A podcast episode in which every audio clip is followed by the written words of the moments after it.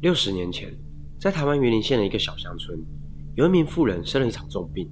原以为人生已经走到了尽头，但没想到妇人竟然奇迹似的苏醒。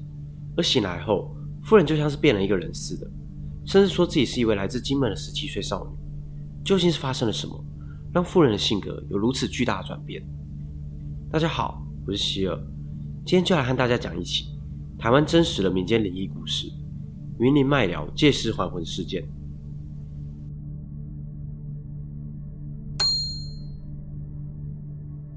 故事的主角朱秀华出生于上世纪四零年代的金门，父亲从商，家境还算富裕，父母亲都是虔诚的佛教徒。朱秀华从小就跟着父母信奉佛教，每天都会花时间念佛经，并在很小的时候就开始吃素。一家三口就这么平淡的在金门岛上过日子。但当时的海峡两岸却并不平静。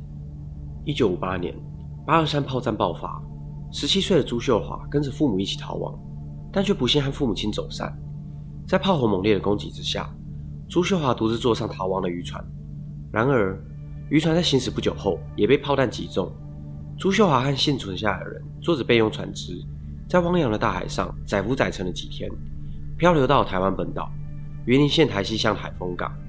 但船上的二十多人已全数罹难，仅剩下奄奄一息的朱秀华。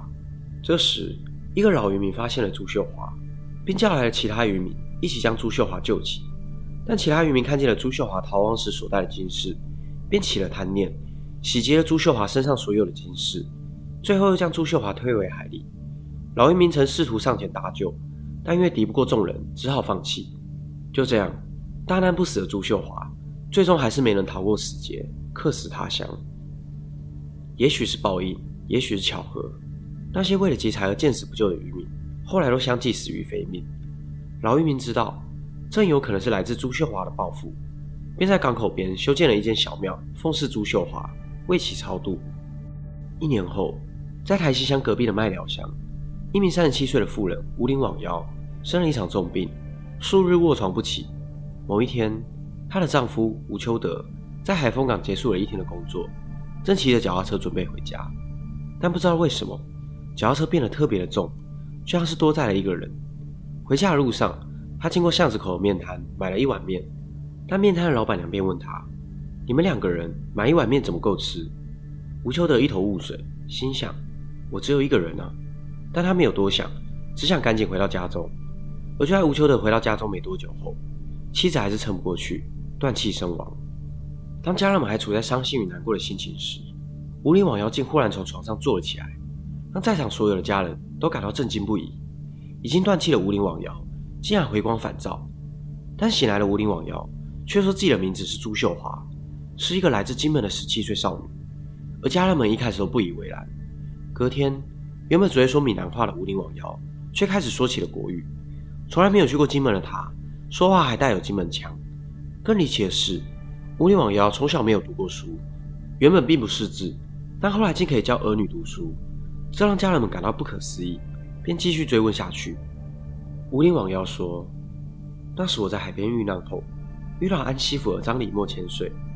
王爷神听了我的遭遇，认为我命不该绝，可设法帮我重返人间，便向玄天上帝请命。在隔壁的乡镇，有一位吴太太阳寿已尽，不久将离开人世，可借由她的肉身还魂。碰巧在无灵网妖即将往生的那一天，我在港口边看见了准备回家的吴秋德，便一路跟了回家。”难道世界上真的有借尸还魂？吴家人听完后全都难以置信。起初，他们认为吴灵网妖是因为经历了大病，让他的精神错乱，因此把他送到了精神病院。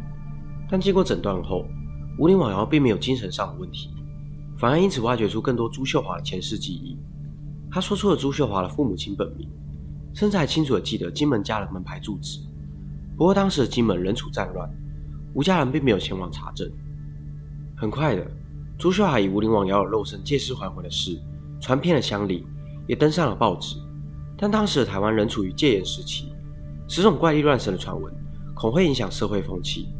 据说时任总统蒋介石曾派官员下乡调查，但仍然无法给出较科学的解释。多年后，吴家人带着朱秀华回到金门家乡，不过那时他的父母亲早已不复存在，生死未知。经过金门乡亲们的口述。八二三炮战以前，确实有一户朱姓人家居住在此，但回到金门故乡的朱秀华却十分伤心。这是朱秀华以无灵网妖的肉身第一次踏进金门，同时也是最后一次，因为他已经渐渐习惯无灵网妖的身份，对前世的伤心往事不愿再提起。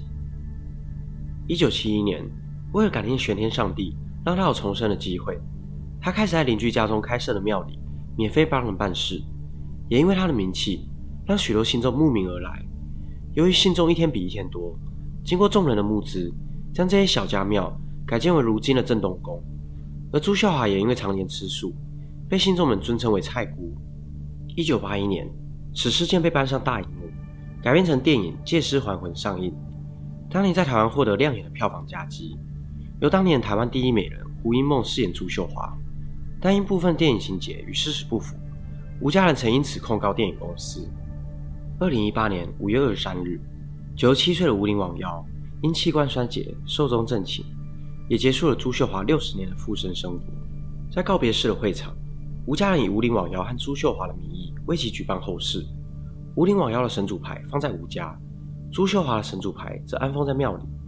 在信众们眼中，那位乐于助人蔡姑并没有往生，而是得道升天，到另一个世界修行。在六十年前，民风淳朴的年代，这起借尸还魂的事件轰动了全台。虽然当年因为人口普查不确实，金门县的户口资料没有办法显示是否真的有朱秀华这个人，大多是由金门乡亲的口述证实。加上当时的精神科鉴定并不发达，存在着诸多疑点。以现代的医学角度来说，很有可能是精神病之一的解离症，也就是俗称的多重人格障碍。因此，也有不少人认为这一事件从头到尾都是一场骗局。但我认为，吴家人并未从这件事情上获得实质的利益。在戒严的年代。制造怪力乱神的谣言，很容易遭受到审判而坐牢。吴家人没有理由要谋划这场骗局，且一夜之间就能施制无灵网妖，又该如何解释？对于这起事件，你有什么样的看法？欢迎在下方留言讨论。今天的影片就到这边，我会持续更新更多的影片，请一定要订阅我的频道并开启小铃铛，才不会错过最新上传的影片。我是希尔，我们下次见。